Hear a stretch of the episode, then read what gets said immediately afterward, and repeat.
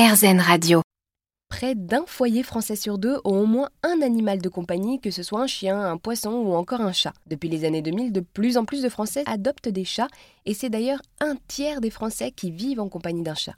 Encore faut-il savoir s'occuper de ce chat et c'est pourquoi aujourd'hui j'ai rencontré Amélie Mathieu, comportementaliste du chat, avec qui nous avons parlé de comment bien accueillir un chat chez soi. Et ce sont donc les premiers mois après l'adoption qui sont décisifs dans l'éducation du chat, comme nous l'explique Amélie. Tout à fait, surtout quand on parle d'un jeune chat, un chaton, qui ne connaît pas encore forcément très bien euh, les codes humains, justement, parce qu'il a vécu avec ses frères et sœurs et sa maman. Même s'il a vécu en famille, il n'a pas forcément appris euh, en détail. Et les chatons, ça fait pas mal de bêtises. Donc c'est euh, le moment de justement poser un cadre en redirigeant son attention quand c'est nécessaire sur des supports plus adaptés, toujours en évitant bien sûr les disputes et la punition. Comment faire comprendre du coup à notre chat que ce qu'il fait n'est pas bien Déjà, il faut savoir qu'un chat ne connaît pas la notion de bien et mal.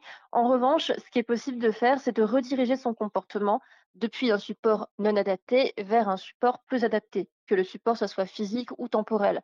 Donc par exemple, si votre chat miaule à 3 heures du matin, vous allez l'ignorer. Au bout d'un moment, il va se lasser, il va comprendre que ça ne sert à rien. Par contre, euh, si jamais il miaule à 3 heures du matin et que vous allez le voir, il va comprendre qu'il obtient quelque chose et à ce moment-là, il a plus de chances de recommencer. Si votre chat fait ses griffes sur euh, le canapé à son arrivée, au lieu de le disputer, vous allez mettre un griffoir à cet endroit, que ce soit un griffoir spécial pour les canapés ou alors juste un griffoir euh, poteau ou un griffoir horizontal à côté et votre chat a plus de chances de faire ses griffes sur ce support adapté que sur le canapé. C'est toujours comme ça qu'il faut réfléchir. Il faut réfléchir de quoi mon chat a besoin, pourquoi il fait ça, quelle est la raison principale, et ensuite comment répondre à ses besoins. Eh bien, merci beaucoup Amélie pour avoir répondu à toutes mes questions. Merci à vous Maribel. Vous pourrez trouver mon site à l'adresse comportementaliste-du-chat.fr.